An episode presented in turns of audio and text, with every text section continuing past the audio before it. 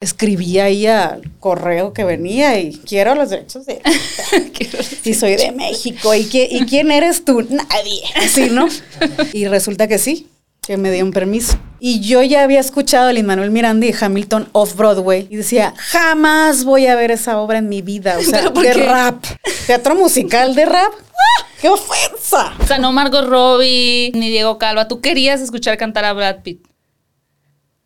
Sí. Fuera de Foco presenta. Hablando de cine con. Conducido por Gaby Mesa.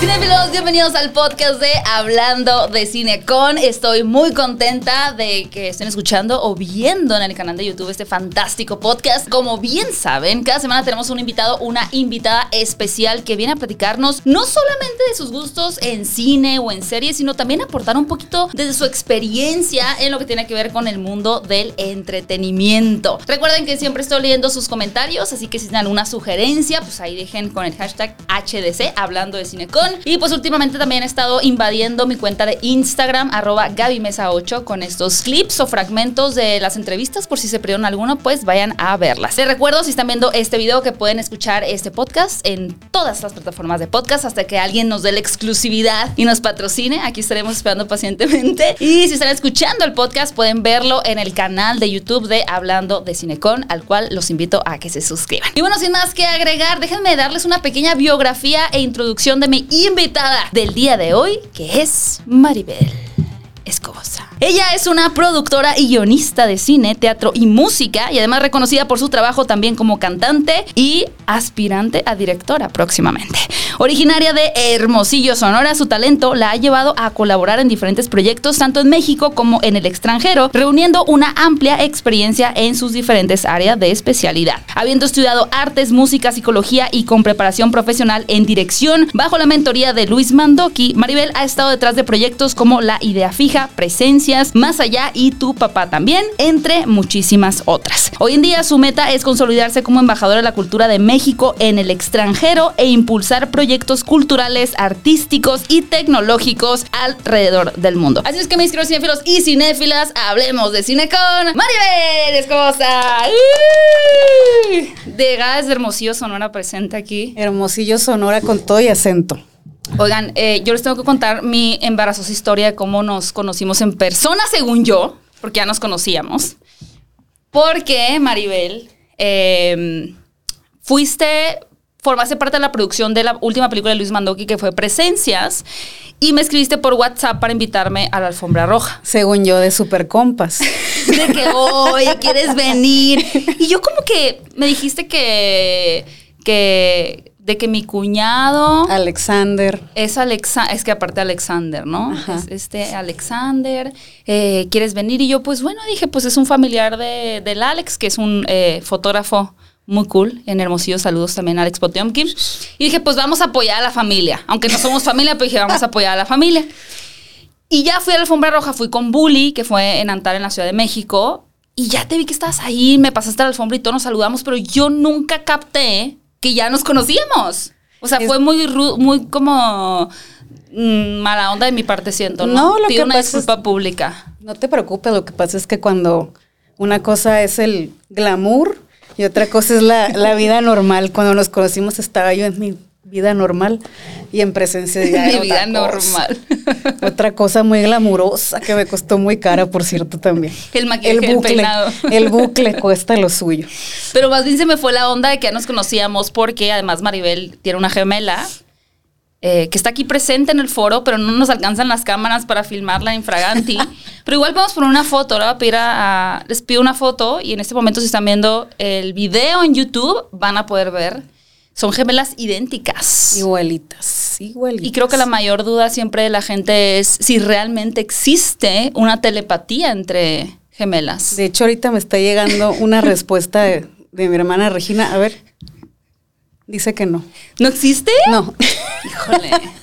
Qué fuerte. ¿Que tú eres la menor por cuánto tiempo? Yo soy la mayor. Por ah, tú eres la minutos. mayor. Sí. Ah, es un montón, 15 minutos. Y toda mi niñez aprovechamos eso ¿Sí? a nuestro favor. ¿En y ahora sentido? no. ¿Cómo lo aprovechamos? Pues de que yo soy la mayor. pues me caso. Ya, yo soy la digo. jefa. y se aplicaron la de cambiar, o sea, entrar a salones diferentes y Al- todo eso. no de chiquitas, de, de adultas. Ah, de chiquitos nunca hicieron eso y de adultos sí. Éramos muy buenas de chiquitas. De, de grande ya nos entró la malicia. Porque ella, eh, mi hermana, yo estaba estudiando canto en Hermosillo y mi hermana estaba estudiando canto en Tijuana. Y la fui a visitar a Tijuana y me dijo, ay, ve- métete a la clase de mi, de mi maestro a ver si, si ve alguna diferencia, ¿no? Y entré a la clase y como si nada, ¿qué pasó, Regina? La, la, la. Y empe- me empezó a vocalizar. Y el otro, ay, qué bien vas. Te salen muy bien los O estás aprovechando además para decir que tienes más este, práctica. Mm, Tenía yo un semestre de ventaja. Ah, de ventaja. No era, Los no 15 es minutos hacían lo suyo. Esos, esos 15 minutos y esos, Poderosos. pues estaba en un semestre adelantada yo. Ah, pero mira. es pura cosa técnica. De hecho, tenemos una voz muy parecida. Y estaba fuera ella y de repente entró. Y el maestro así de que, ¿qué, qué, qué? Y lo, ay, con razón te me hiciste que venías muy despeinada. O sea, yo. Mm, pues bueno. Entonces sí, sí lo hemos hecho Pero vez. poquitas veces. Como dos. No, pues nada. O sea, yo mi Sí. fantasía, yo tengo una hermana mayor, dos años mayor que yo, y siento que Juego de Gemelas detonó en muchas infancias como esa fantasía.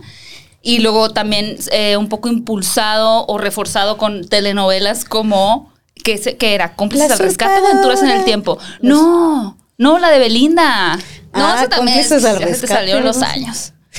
Sí. Cómplices Com- cómplices al Sí, que eran, rescate. eran Silvana y Mariana. Silvana y Mariana. Que primero era Belinda y luego fue sustituida por Daniela Luján. Y eran, y eran igual.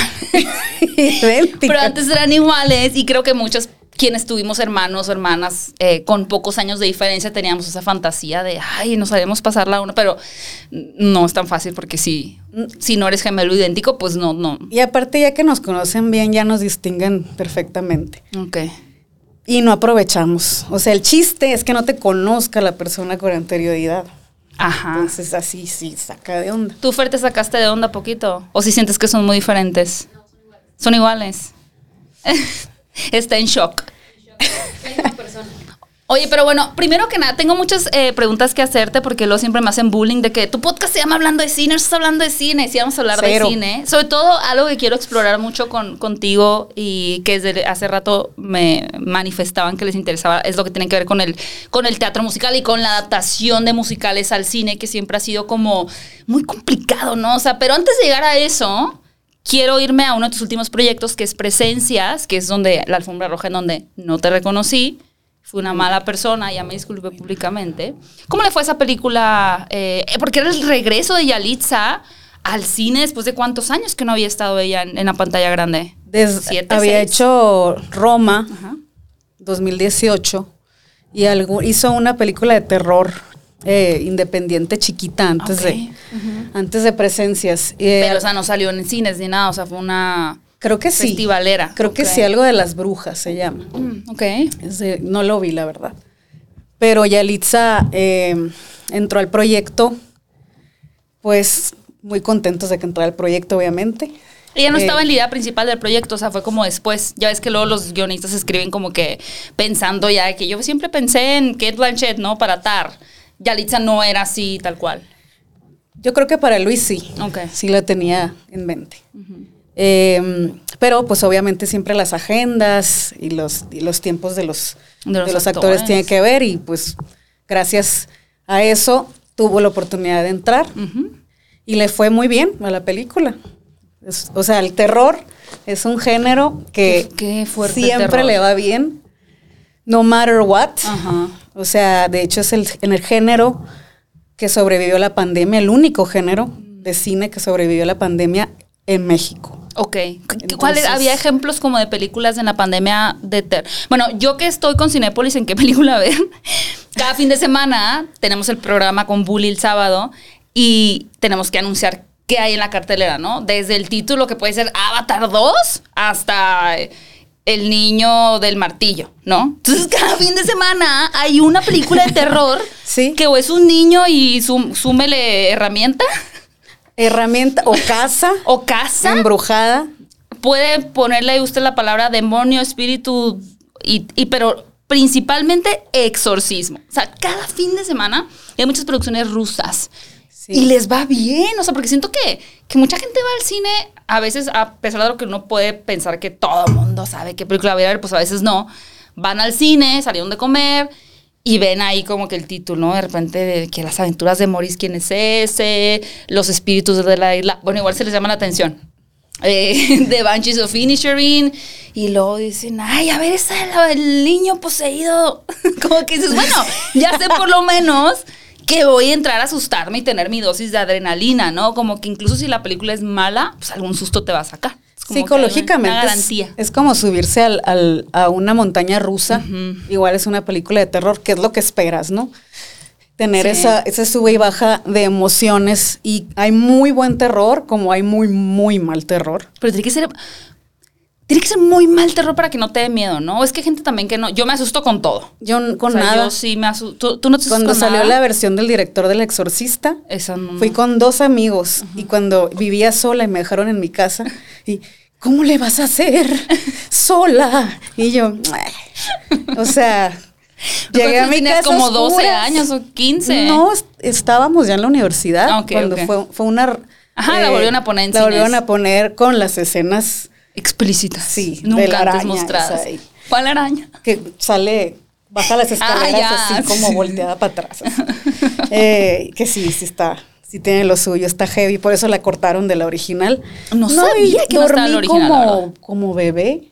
De hecho, me encanta ver True Crime en la noche, son mis... Bueno, pero es diferente el tema de detectives a embrujos y espíritus y, o sea, ¿nunca te hago miedo de que se me va a embrujar la casa? No. Ay, yo sí soy muy sensible a eso. Sí, digo, claro. Y ese ruido que se escuchó, ¿por qué? ¿Por qué se escucha un ruido? ¿Ves? Es cierto. No se ha escuchado ningún ruido. Es el fantasma que está aquí arriba. Fantasma escritor. No me dan miedo las películas. a ver, la que sí me la vi en el cine y se me hizo buena experiencia de cine, de las mejores, es El Conjuro. Ajá. Se me hizo una buena película para verla en cine. Ajá. Eh, las siguientes del Conjuro no para nada, ni la de Anabel, ni la 2, ni nada. Pero lo que hace también Jason Bloom, o sea, es buenísimo. Que ya lo a otro nivel, eso... Pero y, empezó Jason Bloom haciendo actividad paranormal que costó creo que 200 mil dólares o algo así. Sí, confirmamos ahí el, Fer puede confirmar el dato. No, es la película de la historia señor más redituable, la que a la menor inversión obtuvo la mayor cantidad de ingreso en taquilla se hizo un, hizo un modelo de negocio que de hecho ya empiezan a replicar otros productores que él, por ejemplo, invita a los mismos actores a hacer... Esos 193 millones de dólares en la taquilla. Con un presupuesto de 2.200 dólares.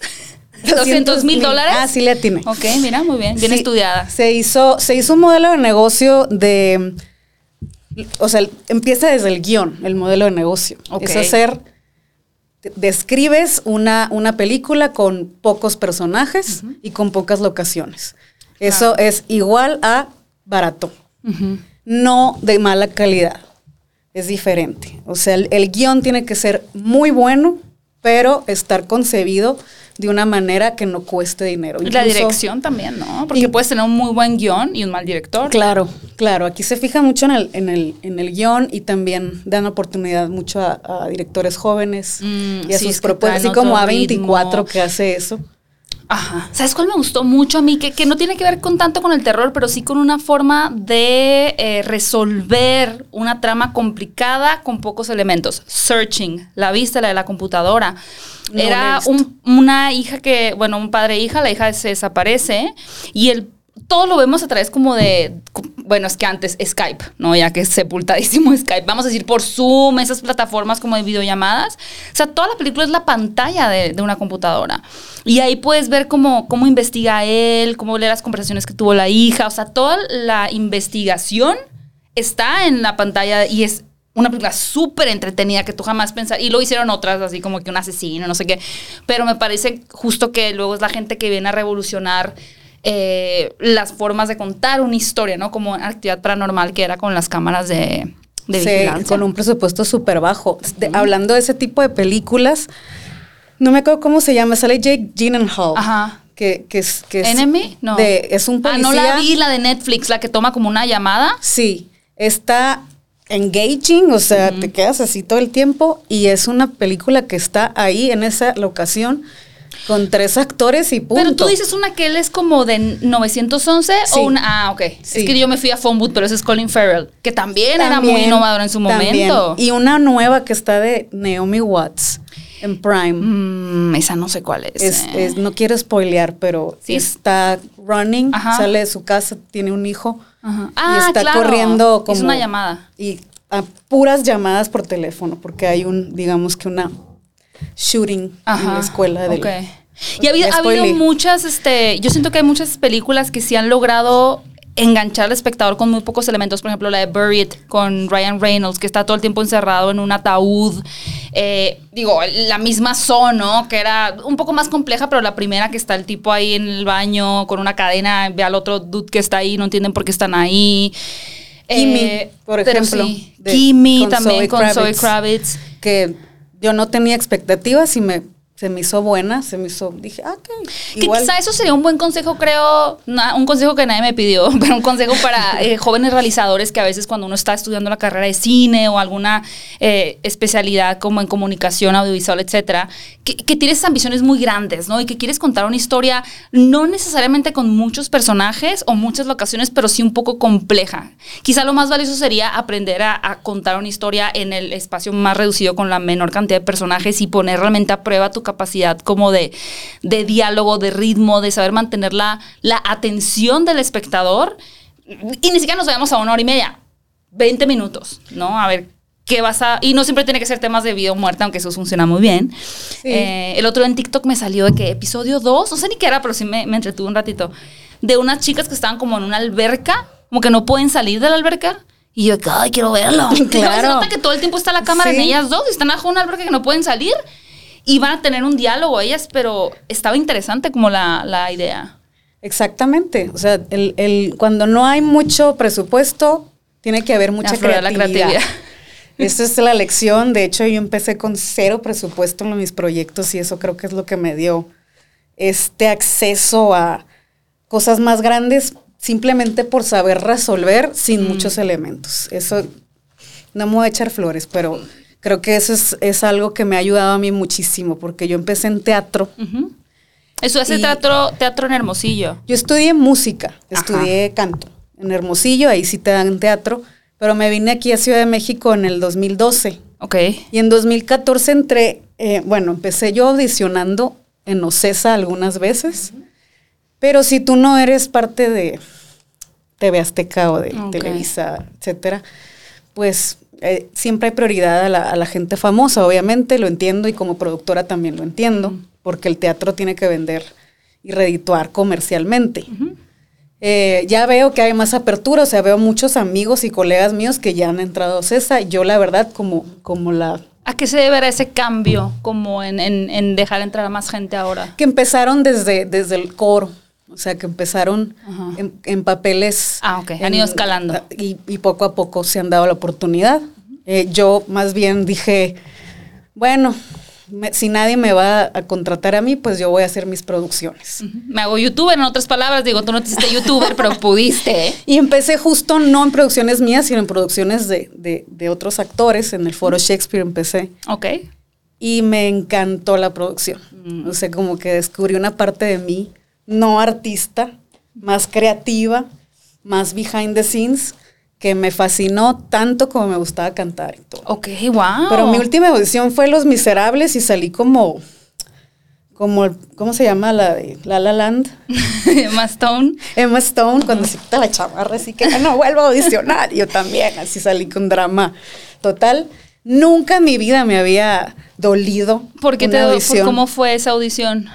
Eh, pues entrar a temas escabrosos. Cierra los ojos, regresa a ese momento. Sí, voy, voy a cantar la de, la de Audition de La La Land. Eh, traía una partitura que ya era el callback, de hecho. Ok. Traía una partitura y iba a cantar la de Hopelessly Devoted to You, de Grease. Y el pianista se equivocó, o sea, se perdió. Ok. Y se empezó y yo así como que, bueno, no escuches al pianista, sigue cantando. Y como a los 15 segundos, se paró. El pianista. Sí, porque dijo, ya, no, como que ya no sé qué pasó con su, la partitura, si la... Ajá. Y me volteé a ver con cara de... "Ugh". Y yo así. Y volteé a ver a los, a los creativos que estaban en la audición. Y yo tengo, tengo otras partituras. Y eran los de Broadway. No, thank you. Y yo, Pero como si hubiera sido más tu culpa, ¿no? seguramente, obviamente han de haber pensado que traía una mala partitura, lo que sea. Entonces yo así me quedé como que no puede qué ser si los miserables me las sé de memoria. Cogí mi, mi partitura y el pianista se me quedó viendo así como que, ups. No O sea, y ahí sí salí como, porque uno cuando audiciona, uno sabe cuando lo hace bien y cuando, lo, cuando te gana el nervio, cuando uno sabe en su corazón. O sea, nunca hay un como eh, grudge Ajá. con, con la persona que te está audicion- audicionando y por supuesto que la mayoría de las audiciones uno no las, no queda. Ajá. La Claro, mayoría, pues sí. tienes que hacer mucho callo de audición. Pero esa vez sí sentí que fue como que, no. O O sea, no como fue- que se hubiera visto que no como fue una oportunidad. Ok. Entonces sí salí como... ¿Y fue la última en efecto que volviste a hacer hasta el Fue momento? la última y ya después me puse a producir para otras Ok. obras de ¿Y lo teatro. volverías a hacer? ¿Lo volverías a intentar? Porque tenemos aquí el pianista. En esta banda Pues mira, aquí traigo una partitura, no sé si me quiere escuchar, mira, preparada. Eh, no sé, eh, creo que mi último proyecto en el que yo dije, yo lo voy a producir, es un monólogo de Andrew Lloyd Webber que se llama Tell Me on a Sunday. Ok. Y es una actriz, ahí estamos Ah, como productores pensando, ¿qué sí puedo hacer yo y producir yo con mis cero pesos? ¿No? genial. costaba carito el obviamente comprar los derechos Ajá. y fui a Nueva York a, a, este a pelear los derechos no Pero pelear ¿cómo va eso? Porque suena muy... Digo, siempre que escucho yo como que fui a esta ciudad y, y- e hice esto, es como, pero ¿cómo? O sea, ¿cómo llegas a la persona que tiene los derechos? ¿Lo googleas? ¿Lo buscas el contacto? yo de de verdad que todo lo que he hecho en mi vida ha sido why not así de a ver o sea quiero de hecho lo primero que quería hacer era Evita Ok. quería los derechos para hacer Evita. Y obviamente, pues buscas quién tiene los derechos. Es una compañía que se llama Rogers and Hammerstein, Ok. que fueron los compositores de The Sound of Music. Ahora es una compañía que tiene, son right holders Ok. y tienen Andrew Lloyd Webber. Entonces escribí ahí al correo que venía y quiero los derechos de y soy de México. ¿Y, qué- ¿Y quién eres tú? Nadie. Así, ¿no? Entonces me dijeron, no, esos derechos los tiene, creo que Ocesa. Ok. Eh, o sea, obviamente expiran, pero sí, cuando compran derechos duran Un rato. cierta cantidad. Hasta de que se van como los de años. Así es. Dominio público, amigos. Cuando se vuelven del dominio público.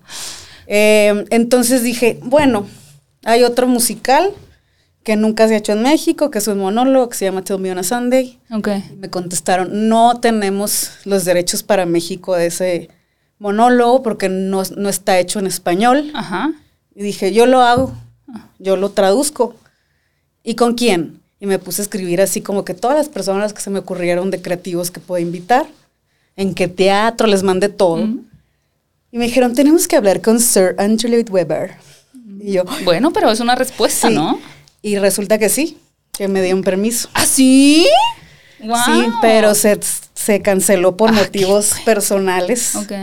Eh, pero bueno, ahí son esas cosas O de... sea, ya nada más no se ejecutó la compra. no se ejecutó, Pero pero, ya estaba disponible. no lo descarto de mi... Googlealo para ver si podemos comprar nosotros. no lo descarto de mi, de mi wish list. ¿Ok? Ahí está. ¿De qué trata la obra? Es de una inglesa que se va a vivir a, a Nueva York Ajá. y es a través de, es un monólogo, entonces a través de llamadas por teléfono, cartas, cuenta cómo le va con sus amores, desamores, con su mamá, este, extrañando Londres y cómo ser como inmigrante. Ya. Entonces yo pensé que era interesante hacerlo adaptado, obviamente, Claro, México. mexicana en, En Nueva Estados York. Unidos. Y de hecho sí se ha demostrado que, digo, un poco rápido esta parte teatral para saltar de nuevo al cine, pero que, que funcionan estos monólogos, ¿no? Recientemente tuvimos esta que era como con Alan Estrada y, ¿quién era? Chumel Torres, para, como que era una llamada nada más, no, no la vi, evidentemente, si no sabría decirles el nombre. Me han recomendado mucho esa, esa obra. No, sí, yo solo era un personaje en escena. Es, los monólogos son es lo mismo que lo que estamos diciendo del cine con pocos elementos. Un monólogo tiene que estar súper bien escrito. Tiene que tener un muy buen director y un, muy, buen, actor. Pero si tienes un buen guion con un cenital y una caja negra, tienes. Sí. O sea, realmente, lo, igual en el cine, lo más importante, nada de smoke and mirrors, lo más importante del cine es el guion y todo empieza por el guion. Puedes tener una maravillosa producción y si el guion no funciona va a ser una mala Eso sí tenemos muchos ejemplos. Sí. Muchos ejemplos. y en Hollywood tienen dinero para tirar hasta arriba, ¿no? Y muy malas historias la mayoría de las veces, la mayoría, no siempre. Pero fíjate, creo que, sí, creo que oficialmente eres la primera productora que, que, estás en Hablando de Cine con No me sé que este podcast se estrene después de otro productor que vamos a tener. Vamos a asegurarnos de que no sea el caso. Eh, Vamos a, vamos a hacer este primero para ya no preguntar también.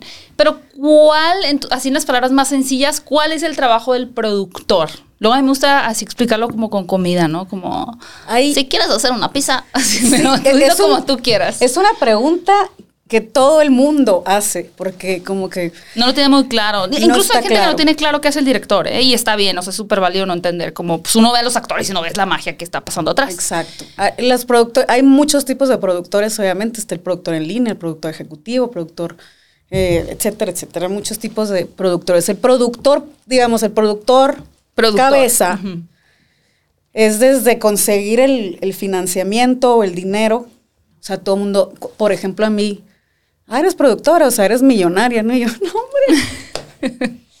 claro que no, pero o sea, es, el que tiene el dinero, preguntan. No, no exactamente, pero sí es quien consigue el dinero, quien maneja el dinero, quien administra el dinero, está en la cabeza de, todo el proyecto. Entonces, normalmente depende del director. O sea, hay directores que tienen más poder sobre el, claro. el productor pero normalmente el que tiene más poder es, el producto, al final de cuentas, porque es el que es la cabeza, es el que maneja los hilos de todos los aspectos que, te puedas imaginar.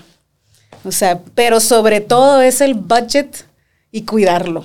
O sea, un buen productor va a tratar de, no, no, no nada más quedarse en el presupuesto, sino también tratar de ahorrar y resolver de la forma más creativa eh, problemas técnicos o siempre, siempre, siempre es normal que se pase presupuesto, tratarlo de resolver de mil maneras. Estás tanto en set, fuera de set. ¿Sabes qué te recomiendo que veas para que se entienda y a tu audiencia? para, para entender qué hace un productor, ver la, la serie de The Offer. The Offer. The ah, Offer, que está en Paramount. Se trata de la historia del productor del padrino. Ajá. Mm, ¿Esa es donde debe estar Army Hammer? ¿Hasta que no? Ah, no, no, esa es la, no, no, no, esa no es. Esa es la historia detrás de escenas de... de... Army Hammer es un tema de otro podcast. Acaba de sacar declaraciones de, ah, ya cambié, soy buena persona. No, la que decía yo es un detrás de escenas de cómo se filmó El Padrino. Entonces, esta es The Offer. The Offer se llama. es de la producción. Sí es, sí es detrás de, bueno, no es detrás de escenas, es de, desde, más bien es el actor principal, es el productor del padrino, pero como ¿cómo empieza desde antes desde que estaba chiquito? No, no, no. Justito antes de, de, hacer esta producción. Y está súper buena la serie. Mm. Digo, yo lo digo como productora porque ahí está clarito. Doy fe y legalidad. Esa, esa, ese trabajo de levantar un proyecto desde cero. Pues una muy buena recomendación para, para, entender el rol del productor. Y como dices, no hay todo tipo de productores. Obviamente el, el, más poderoso que puede estar, digo, está Harvey Weinstein, ¿no? Él también era un productor. Pero a veces el productor puede tener el poder de despedir al director, de cambiarlo, de poner nuevos actores. Eh, y pues hay todo tipo de, de, poder dentro de la producción, ¿no? Pero usualmente es uno de los roles pues, muy complicados, ¿no? Y que, y que a veces sí pueden eh, influir como de una forma muy, muy fuerte en las decisiones creativas también, ¿no? O sea, el director puede tener, y en esta escena podemos hacer que llegue un dragón y el productor no va a salir ningún dragón. O sea, y por más que sea la idea del director de poner el dragón, es como, no va a salir el dragón. Y no sale el dragón porque el productor es el que está invirtiendo también y el que está coordinando todo el equipo. Y pues luego por eso también tenemos a veces el corte del director, ¿no? Porque Exacto. en la edición el productor dice, si dejas esta escena, la gente se va a salir del cine por mene mil razones, ¿no? Y ya después podemos ver el corte del director con esto es lo que yo quería poner en mi película". Exactamente, y es raro eh, quien, por ejemplo, Steven Spielberg, o sea, ese tipo de directores sí tienen Porque la última palabra en edición, pero no todos. No, Casi no todos. siempre es el producer's cut el que queda, a Sí. menos que seas Spielberg. Que sí. Y, y te, te voy a preguntar de la producción, pero mejor me voy a sentar al, al cine musical. No se salgan del podcast. Va a estar interesante. Por favor, ¿Sabes qué pasa? Hay mucha. Fíjate, vi un, un TikTok de Javier Ibarreche donde él tomaba el comentario de alguien más, que alguien más, ¿cierto? De Babylon, que decía, no es musical.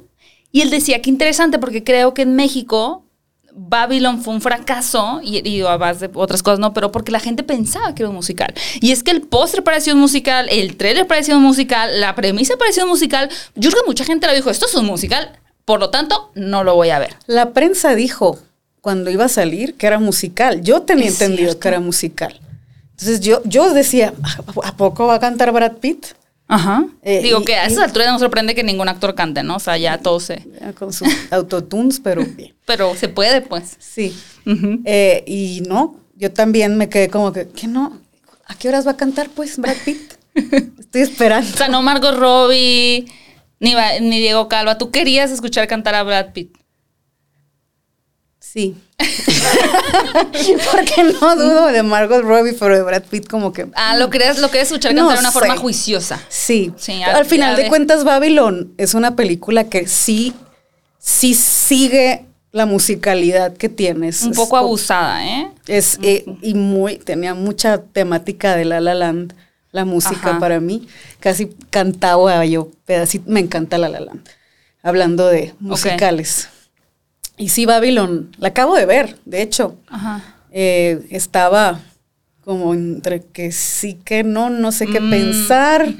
Y al final, final, ya como que hace su. A mí se me hace que se cierre. despanfurra completamente el Es final. all over the place, la No. película. Sí, sí siento que ya llegó de mi ancha cela así de que es mi tiempo de hacer excentricidades. Entonces, pero, pero bueno, hay, hay cosas súper rescatables, ¿no? A mí me encantó. Rescatables. A mí sí me gusta bastante, fíjate.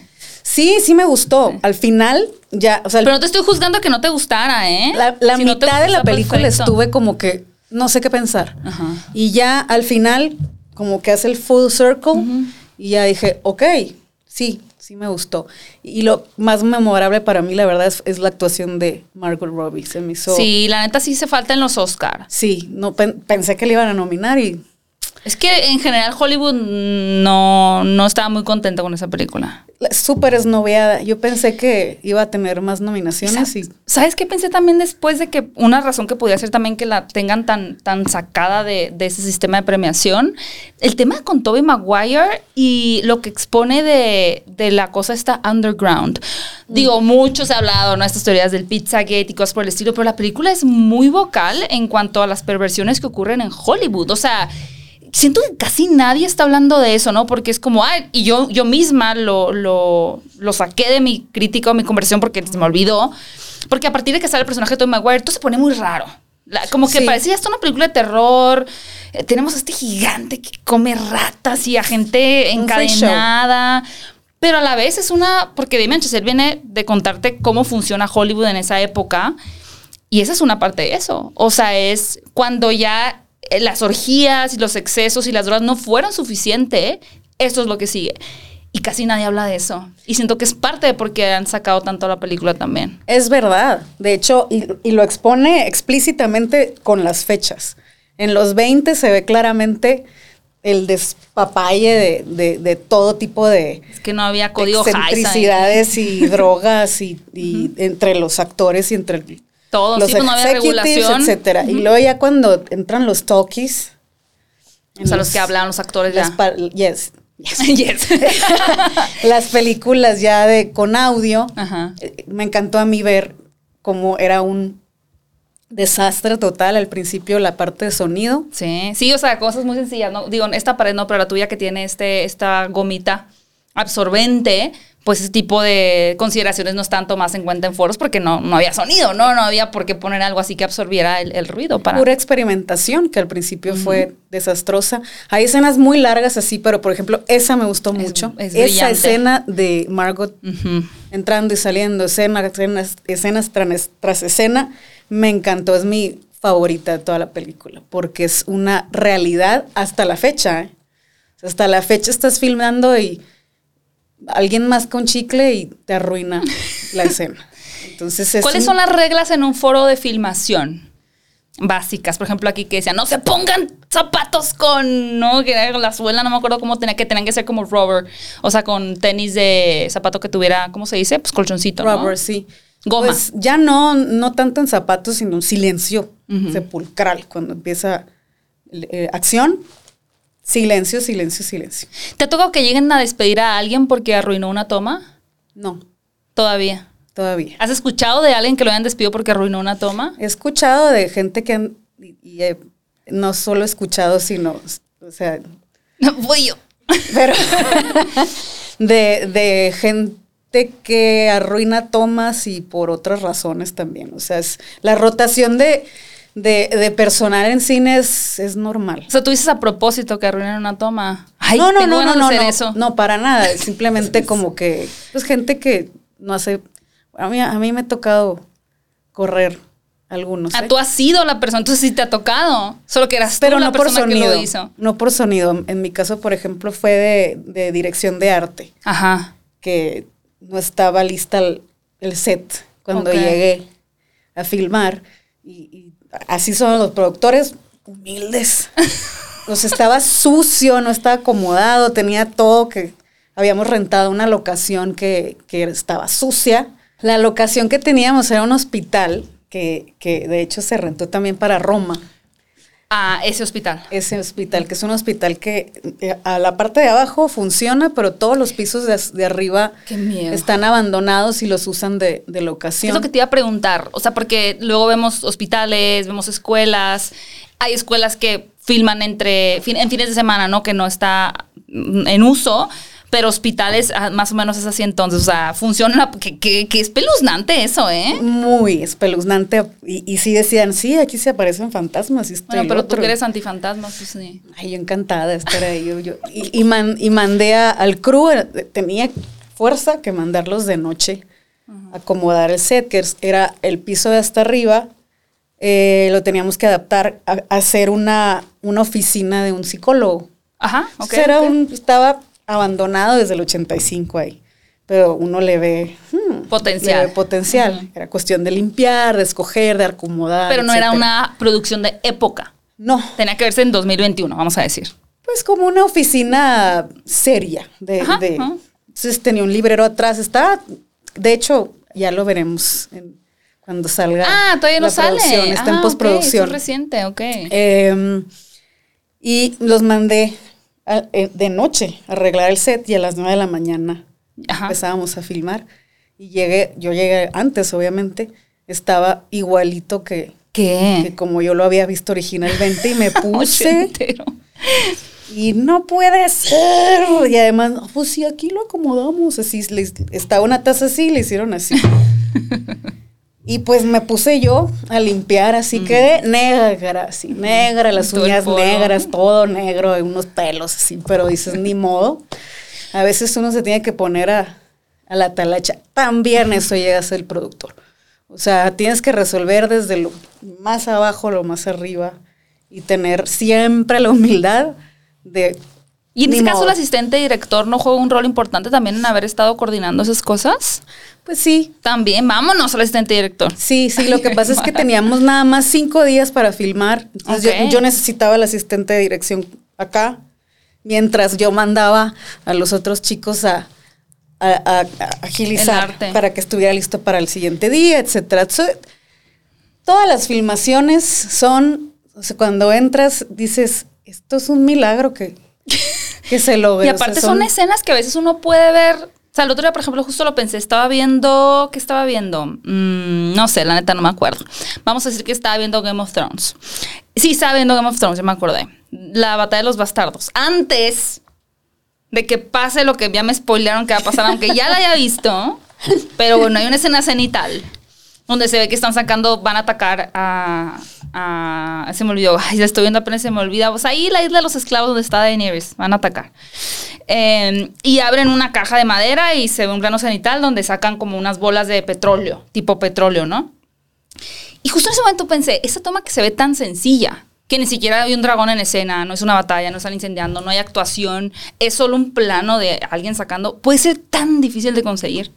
Puede ser difícil por la luz, porque brilla mucho la cosa de petróleo y se ve la cámara reflejada, porque eh, simplemente donde están acomodados no alcanza la cámara a hacer esa toma, pero el fotógrafo se, se, aperra de que tiene que verse así, que, que a veces valoramos muchas escenas en el cine que se ven muy complejas, pero en algunas que son súper sencillas, puede ser una pesadilla hacerla, filmarla, por un millón de razones, ¿no? Y eso apenas lo descubres cuando tú te involucras en una producción. Sí, por ejemplo, cuando las locaciones son muy pequeñas, que es no, tienes rango de movimiento ni el actor. Entonces es difícil y tienes que coordinarte, tienes que casi, casi. O los planos secuencias, que son mi, mi cosa favorita. ¿Ah, planos secuencias? Me encantan porque, pues, por mi background teatral, es para mí algo muy, muy interesante. Y yo de repente sí me he puesto necesidad que quiero hacer un plano secuencia, Y, y también tienes que hacer ensayo y que te quede perfecto. Porque ahora tienes la libertad porque tienes digital, pero antes cuando tenías film, que tenías 18 minutos para grabar, no te a dejar hacer tu No, no, imagínate, ¿no? Y, yo, y, y, es, y, son experimentos también que hace uno, ¿no? Pero tiene que estar ensayo, no nada más los actores, sino la cámara, el director, cómo nos vamos a mover, que no se escuche el ruido, que, o sea, es todo el de sonido. Es un, realmente es de las cosas mágicas los planos secuencias para mí son de las mis escenas favoritas en el cine porque yo sé lo que hay atrás de un plano secuencia. Y a los actores les encanta hacer planos sí, secuencias. Sí, porque no son seis segundos de actuación. Realmente los estás permitiendo como florecer actualmente hablando. Y al crew le encanta cuando ¿Así? he propuesto así. ¿A quién no le encanta? puede ser que el productor, pero como yo, yo estaba productora y directora, dije, pues sí, lo vamos a hacer. Digo, el productor, ¿por qué? Porque un ruido te arruina la escena. Se equivoca un actor, son, hablamos de una escena larga, 10 minutos, desde 5 o 10 minutos o más. Y cualquier cosita te, te arruina la escena y tienes que volver a hacer toda la escena. Entonces sí es complicado, pero es mágico. O sea, cuando terminas de hacerlo, o sea, obviamente lo haces 8, 9, 10 veces, las que sean necesarias, pero a la hora de cortar, no hay corte. Claro. el editor también está fascinado. Tienes 10 versiones de, la, misma escena y tienes que escoger una. No puedes, ahí no hay, no hay corte. Por ejemplo, hablando de planos secuencias fake, La La Land, la primera secuencia de La La Land es Another Day of Sun. como un plano secuencia, pero sí hay cortes, pero están hechos magistralmente, ¿no te das cuenta? Sí, pues que la cámara pase por atrás de un objeto, hace un, microsegundo. Se acerca, se aleja y ya estás en otra cosa. A mí esa escena me encanta. Creo que uno de los planos secuencias más difíciles de hacer fue el de Cuarón con los hijos del hombre, ¿no? Es un gran plano secuencia. Sí, sí, sí, famoso. Esa referencia también. El de, hizo del. ¿Quién fue? Guillermo del Toro. Hizo un plano secuencia de una de sus películas que ya no, lo trae ahorita.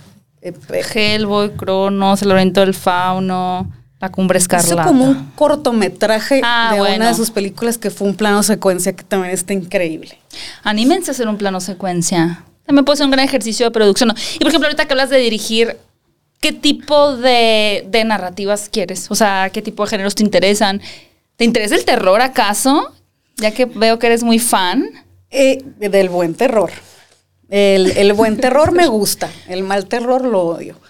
Em, aunque es como un guilty pleasure, pero es más un guilty pleasure de que me gusta todo el género, no. Me gustan ciertos directores y cierto tipo de historias. Terror sí, no es mi prioridad, la verdad. Me gusta eh, a mí los temas sociales, son lo que más me gusta. creo que es lo, lo más importante de abordar. Por eso ahorita y en los últimos años, que cuando discutimos de qué temas deben de abordarse en el cine, se está viendo mucho más nominaciones Mm. a este tipo de temas, ¿no? Como Tar, por ejemplo, que es un tema súper importante, eh, visto desde otro lente, que no es, es el patriarcado, digamos, pero es una mujer. Entonces, Pero no deja de ser, ¿no? es la misma energía, es el- la, Exacto. el- la misma dinámica de poder. Entonces te das cuenta que el patriarcado y todo esto abarca a las mujeres también, no nomás son los hombres.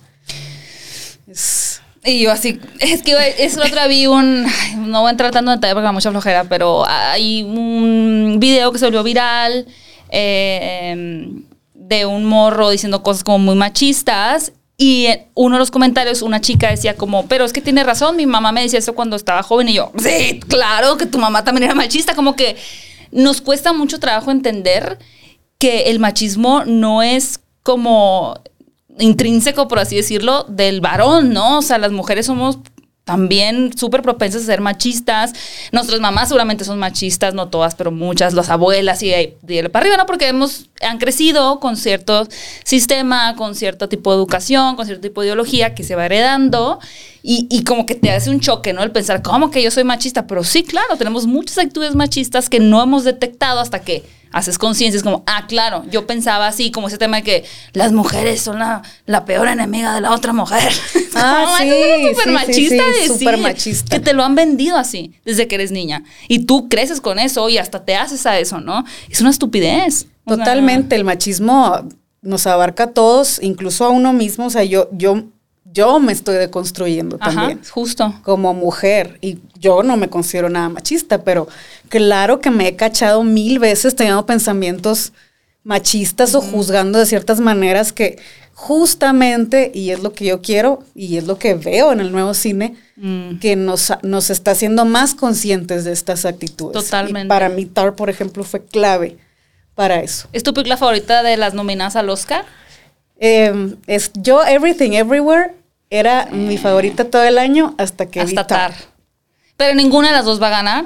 Me encantaría que sí ganara todo en todas partes al mismo tiempo, pero estoy casi segura que va a ganar Fablemans. por los por los Golden Globes. Por culpa de Fer. No, porque es muy linda y es Spielberg, es una forma de honrar la trayectoria del director. La neta, una película muy bien lograda. Personalmente no me gusta tanto. O sea, valoro, ¿no? Eh, todo lo que hizo con esa película. Me parece muy bonita película. A nivel personal en gustos personales, a mí no me encanta. O sea, no es como que, ay, Fablemans, quiero volver a verla. No.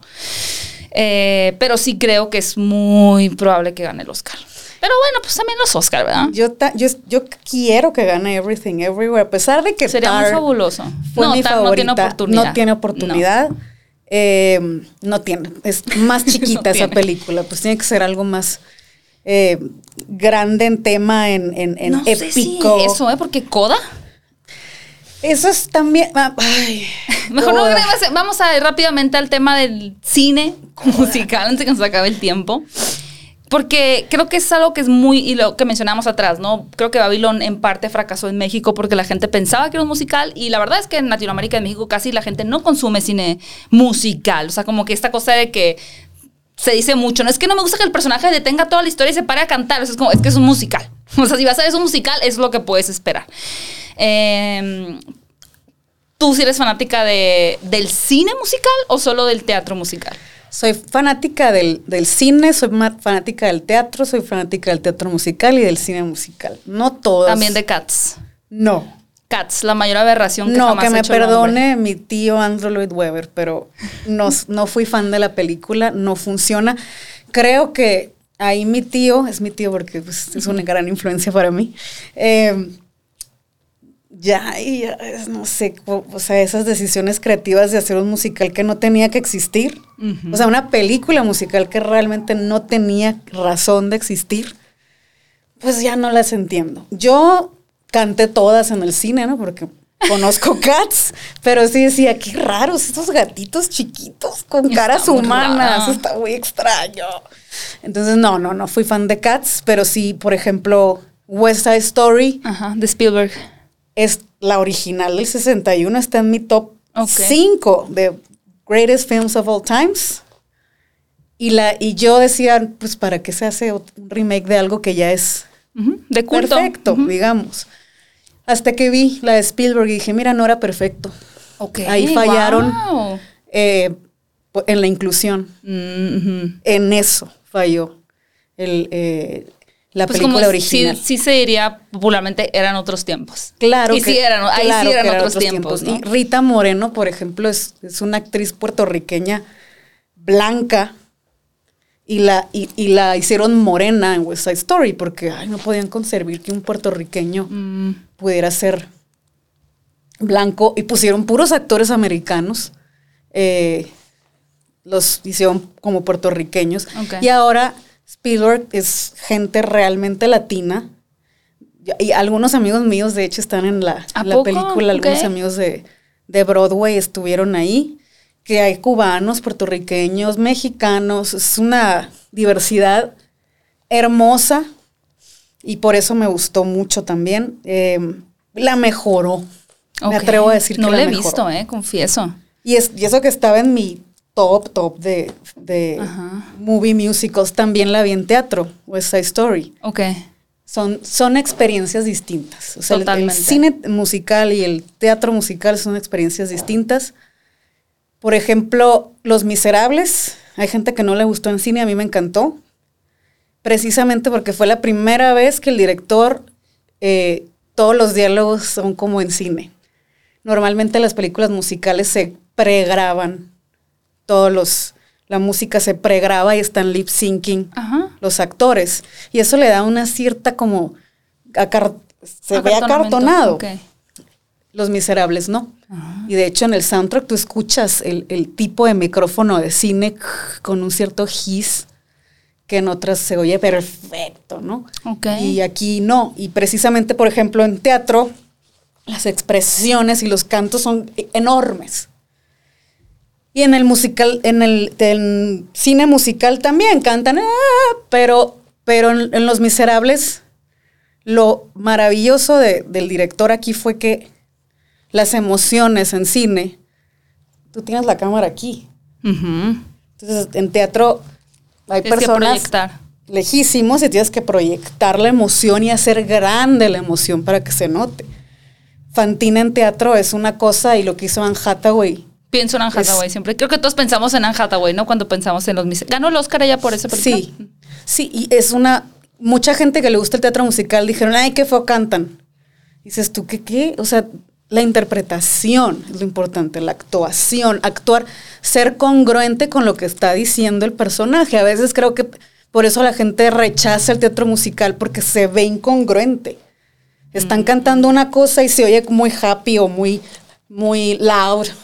Y dices, que no está diciendo que, si quiere morir. Sí. quiero morir. En cambio, los miserables. ¿Por qué están contentos? Con la cámara aquí la única actriz que era de teatro, que venía de teatro musical era Samantha Barks, que hace Ponín. Me, gusta como fuera así, asienta, así chica. Eh, y ella, el director, o sea, ella venía de hacer Los Miserables en Londres, cuando cantaron My Own, que es su canción de Ponín.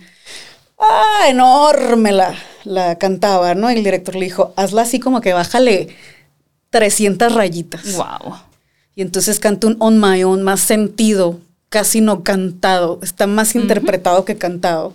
Y para mí eso es una joya. Como dice Buzz Lightyear, no vuela, cae con estilo, ¿no? Es un poquito no canta, como dice el diálogo como con, ritmo. Y de hecho, los actores de teatro musical, al menos en Broadway, son muy interpretativos. O sea, es más, le dan más énfasis a la interpretación que al canto. O sea, no es tanto lucir la voz, sino tener congruencia, o al menos el nuevo teatro musical así es. Tener congruencia con lo que está sucediendo con el personaje. Como Ivan Hansen, ¿no? Ben Platt. Sí, Ben Platt canta precioso. Es como le hacía ese hombre para subirse cada fin de semana a llorar así en el escenario. O sea, que se me hace muy fuerte esa historia. Está fuertísimo.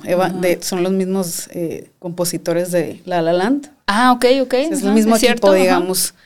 Y, y, en teatro me tocó cuando se estrenó el Evan Hansen. Que a mí sí me gustó la película, la verdad. Se hizo, no le he visto.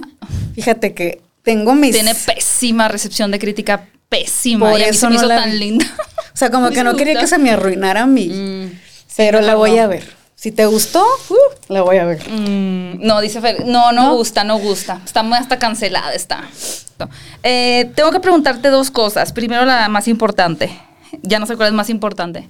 La más importante realmente. ¿Qué piensas de Lin Manuel Miranda? ¡Wow! Lin Manuel Miranda. Em, no tengas miedo de compartir tu opinión. Me tocó ir a la, a la em, premier de Mary Poppins ahí Ahí estuve. Yo estuve un poco sesgada con esa película. Sí, Lin, Manuel Miranda.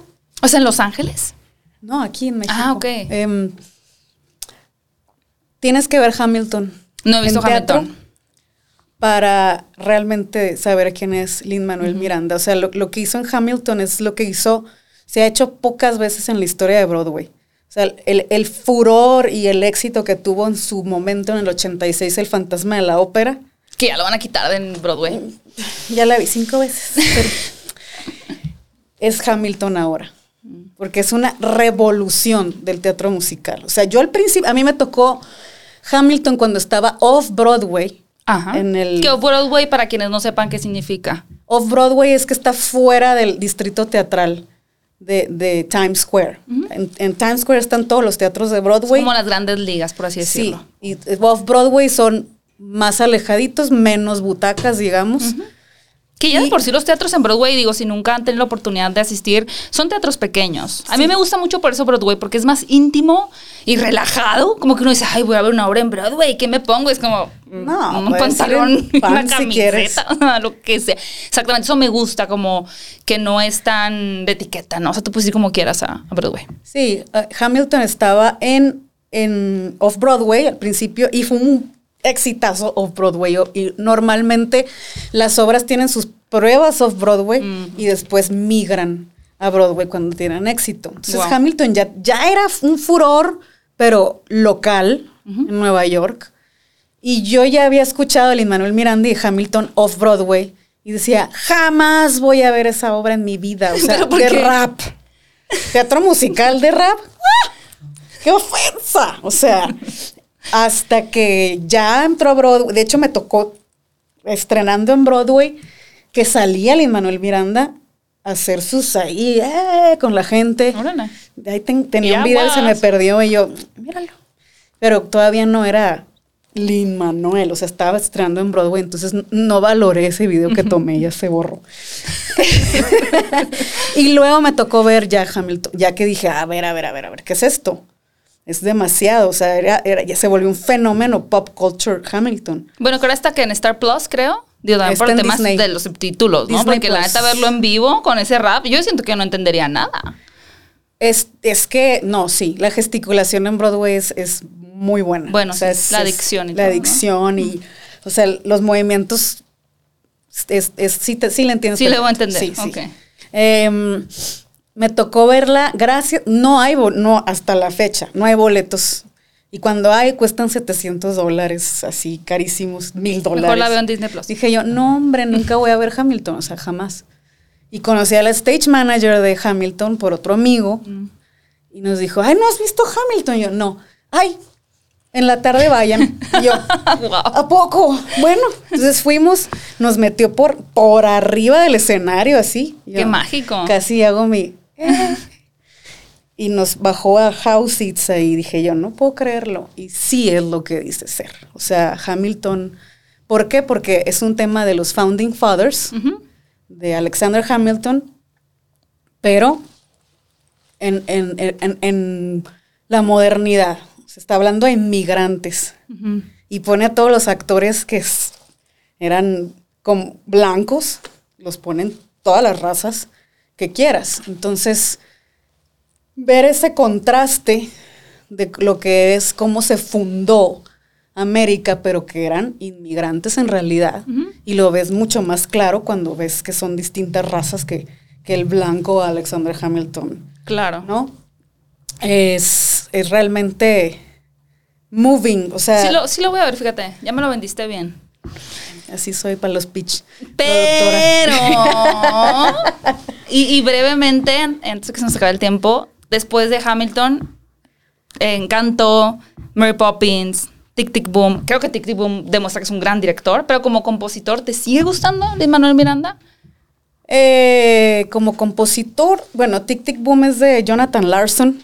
Que es Sí, el- yo me refiero a, a su trabajo director, como Eh, director. Como director, me gustó mucho esa película. A mí también. Entonces veo que, que sí tiene madera. Eh, es, es multitalentoso. Lin Manuel es un fenómeno ya.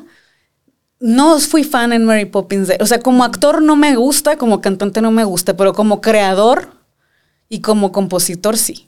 Muy bien, muy buena, muy buena opinión. Eh, y última pregunta, Maribel. ¿Qué casa de Harry Potter eres? Te ves buena, ¿eh? Te ves como Gryffindor. Obvio. De hecho, tengo unos calcetines ¿Sí de eres Gryffindor? Sí. Ay, qué paz. Ya teníamos como una mala racha de Slytherins. De Slytherin. No, Digo, sí me cambié los Slytherins, la verdad, pero era, era muy impactante. De repente todo el mundo era Slytherin. Ay, porque la tomo. A ver, ¿qué casa It's crees good que to soy be yo? bad. Con quiz, ¿eh? El, eh,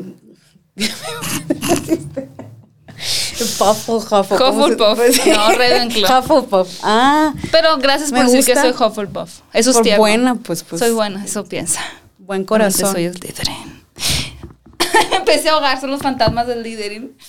Oye, Maribel, ¿dónde podemos estar pendientes de tus siguientes proyectos para ver tu trabajo como directora, productora? Digo, estuviste en presencias también en las producciones que mencioné al inicio, pero ¿dónde podríamos verte próximamente también tu trabajo?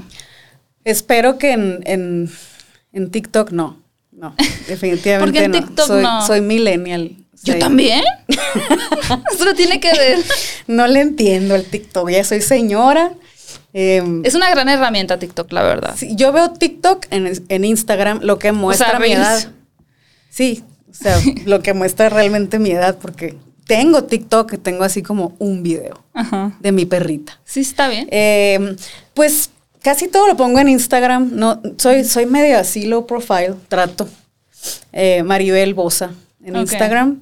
O sea, no Eh, quieres que la gente vaya y te siga. No, claro, ¿cómo Ah, no? bueno. Hay que monetizar, ¿cómo no? Monetizar. No, no es cierto, pero sí, no, soy pésima yo, en- o sea, siempre me dicen, ay, ¿por qué no pones más cosas? Y yo, no sé, la cámara, no, no.